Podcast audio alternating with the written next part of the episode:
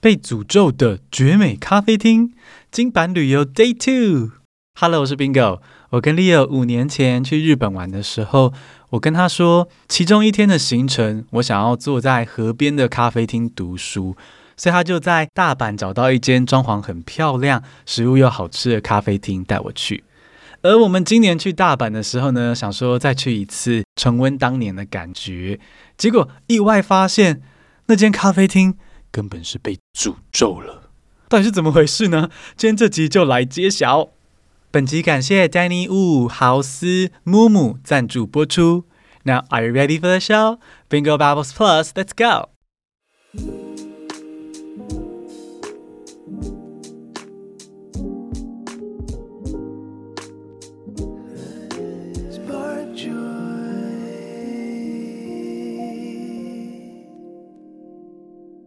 There's a beautiful riverside cafe in Osaka called North Shore. Customers can sit on the terrace and enjoy coffee, light meals, and the stunning scenery. We visited this cafe five years ago and wanted to relive the memory during our current trip. The food and drinks were just as excellent as we remembered, and we had a wonderful time there. Little did I know that this cafe was harboring a curse. Later that night, Leo and I returned to the hotel after dinner, deciding to call it a night after a relaxing bath. Upon leaving the hot spring and entering our room, I reached into my pocket, only to discover that the room key was missing. We went back to the changing room next to the hot spring and searched diligently, but the key was nowhere to be found. In the end, we approached the hotel counter and informed the concierge that I had lost my room card. I felt truly embarrassed. It was then that I recalled the last time we visited North Shore, I lost my one week subway pass. Now, in a bizarre twist of fate, I had lost my room key. The pattern was unmistakable. The coffee shop was, without doubt, cursed. 这是 The Story Spark Joy for You。现在来听中文版喽。前面提到那间咖啡厅的名字叫做 North Shore。North 是北方，Shore 是河岸或是海岸的意思。天气好的时候，露天阳台的位置是超级舒服的，风景又很好，所以门口常常会排队。我们曾经在五年前来过这间咖啡厅，这次打算重温一下当年的回忆。那里的食物跟饮料的味道跟我们记忆中一样好，而且虽然这次是秋天去，但露台的座位并没有很冷，配一杯热咖啡刚刚好。It's not too hot, not too cold. All you need is a light jacket. 我们就在那边开心吃早午餐聊天，但殊不知这间咖啡厅偷偷藏了一个诅咒。当天晚上，我们吃完晚餐之后，决定回旅馆洗澡睡觉，结果。没想到泡完温泉回房间的时候，我口袋里的门卡却不见了。我们回去更衣室找了老半天，但是到处都找不到，最后只好跟柜台说：“我把房卡弄丢了。”当下真的觉得超尴尬的，掉门卡这种事不是小朋友才会发生的吗？那这时候我突然想起一件惊人的巧合：五年前我们去 North Shore 喝咖啡之后。我的地铁周游券就不见了，结果这次变成房间门卡不见了。我就跟 Leo 说：“天哪，我一定是被 North Shore 诅咒了，每次去都会掉东西耶，真的是太可怕了。”好了，开玩笑的哦。North Shore 是真的很棒的一间咖啡厅，有机会去大阪的话，可以考虑去喝咖啡、看河景哦，非常推荐。另外，那天的晚餐也蛮特别的。Leo 原本一直神秘兮兮不告诉我要吃什么，结果原来他偷偷订了特别的晚餐，在摩天大楼五十八层楼的地方，坐在日式暖桌里吃关东煮火锅，很冲突，可是又超对味，蛮浪漫的，哈哈。这些景点的资讯跟我们的照片都会跟逐字稿一起放在电子报里面，敬请期待哦。That's today's story in Chinese. 接下来从听英文复习，然后再教新单字。There's a beautiful riverside cafe in Osaka called North Shore. Customers can sit on the terrace and enjoy coffee, light meals, and the stunning scenery. We visited this cafe five years ago and wanted to relive the memory during our current trip. The food and drinks were just as excellent as we remembered, and we had a wonderful time there. Little did I know that this cafe was harboring a curse. Later that night, Leo and I returned to the hotel after dinner, deciding to call it a night after a relaxing bath.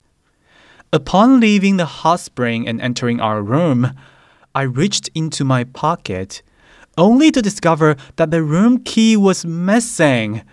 We went back to the changing room next to the hot spring and searched diligently, but the key was nowhere to be found. In the end, we approached the hotel counter and informed the concierge that I had lost my room card. I felt truly embarrassed. It was then that I recalled the last time we visited North Shore, I lost my one week subway pass. Now, in a bizarre twist of fate, I had lost my room key. The pattern was unmistakable.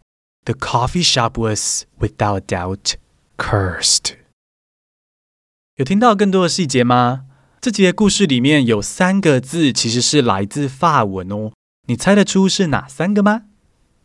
第一个是 terrace，T E R R A C E，terrace，露天阳台的意思。英文的定义是 a flat, hard area, especially outside a house or restaurant, where you can sit, eat, and enjoy the sun. 啊，讲到阳台，很多人最先想到的应该是 balcony 这个字。terrace 跟 balcony 两个都是阳台，有什么不同呢？网络上有蛮多不同的说法啦，但简单来说，terrace 比 balcony 还要大很多。好，terrace 的大小是你可以放好几张桌椅上去，哦，是一个户外的大平台。但 balcony 则通常是小小的，所以可能偶尔站出去吹吹风啊，晒晒太阳那种小阳台。话说。那个有一些我的骨灰级粉丝可能看过，好几年前我的 YouTube 频道的第一支影片，就是在教 balcony 这个字。但但是那个影片我已经锁起来了，因为当时不管是背景或特效都超阳春的，然后我面对镜头有点放不开，还好像还绑着一个很奇怪的脖子的丝巾还围巾，所以现在看起来整个超尴尬。我已经把它当做黑历史封印起来了。但如果这个频道可以做到十周年哦，很多人的这个支持啊、下载的话，我跟 Leo 没有饿死的话呢，就再考虑期间限定开放一下这个 最初最初的 balcony 黑历史。好，第二个字是 cafe，cafe 这个字大家可能比较熟悉哦，因为桂纶镁的关系哦，就算英文比较基础或者不好的人，也都喊得出 City Cafe。整个城市就是我的咖啡馆。不过，如果要说在咖啡厅喝咖啡，这些系词应该是要用 in a cafe 还是 at a cafe 呢？答案是一般来说可以用 at a cafe 比较安全。比如说，Leo and I spent an afternoon at a cafe。我跟 Leo 在咖啡厅待了一个下午。因为很多的咖啡厅跟 North Shore 一样哦，它会有户外的座位，也会有室内的座位。那今天你到了这个咖啡厅，你不一定会坐外面或里面嘛，所以如果你讲 at a cafe 呢，就比较安全，就是在这个 cafe 的这个环境里。但如果今天你是要强调说你在咖啡厅的室内或是建筑物的里面的时候呢，你就可以用 in in a cafe。比如说，It was really hot yesterday, so Leo and I spent an afternoon in a cafe. 昨天天气超级热，所以我跟 Leo 在咖啡厅里面待了一个下午。好，最后一个字是 concierge，C O N C I E R G E，concierge。这个字不管是拼法或发音都很怪，在英文的句子里面呢，就像是晋级的巨人的骑行种，一看就知道它怪怪的，肯定是个外来语这样冲进来。那 concierge 的意思就是礼宾人员，a caretaker or manager of a building, especially a hotel。那其实讲白话一点，就是旅馆大厅接待客人的员工啦。比如说会站在门口招呼客人的那个人啊，吼，或是站在柜台皮笑肉不笑，嗯，但眼神不小心流露出杀意的员工。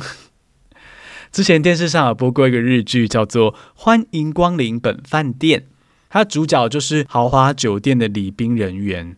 他们除了要接待房客之外，还必须满足房客的各种无理要求，比如说陪情妇打发时间、跑腿买特别的名产，或是有些餐厅明明规定不能定位，但是他们却要求礼宾部的人想办法占位子等等的。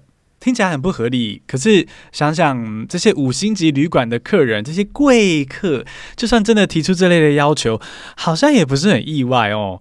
哦，比如说这个云云说去伟丰百货买两台 Hitachi 冰箱回来，所以下次住旅馆的时候呢，记得给 concierge 一个微笑哦，他们很辛苦的。简单背一下今天学到的三个单字：terrace。Terrace，露天阳台；cafe，cafe，咖啡厅。那如果你是坐在咖啡厅的室内，就是 in a cafe；如果不强调室内哦，可能是户外的座位的话，就是 at a cafe。Concierge，concierge，饭店的礼宾人员。最后，谢谢斗内的朋友支持，你们是听 Bingo 学英文的力量。每月定额抖内二九九以上的听众会收到碎碎念系列的逐字稿电子报，还有小小的悄悄话。我们一起把英文融入生活之中。谢谢收听，Stay tuned，We love you。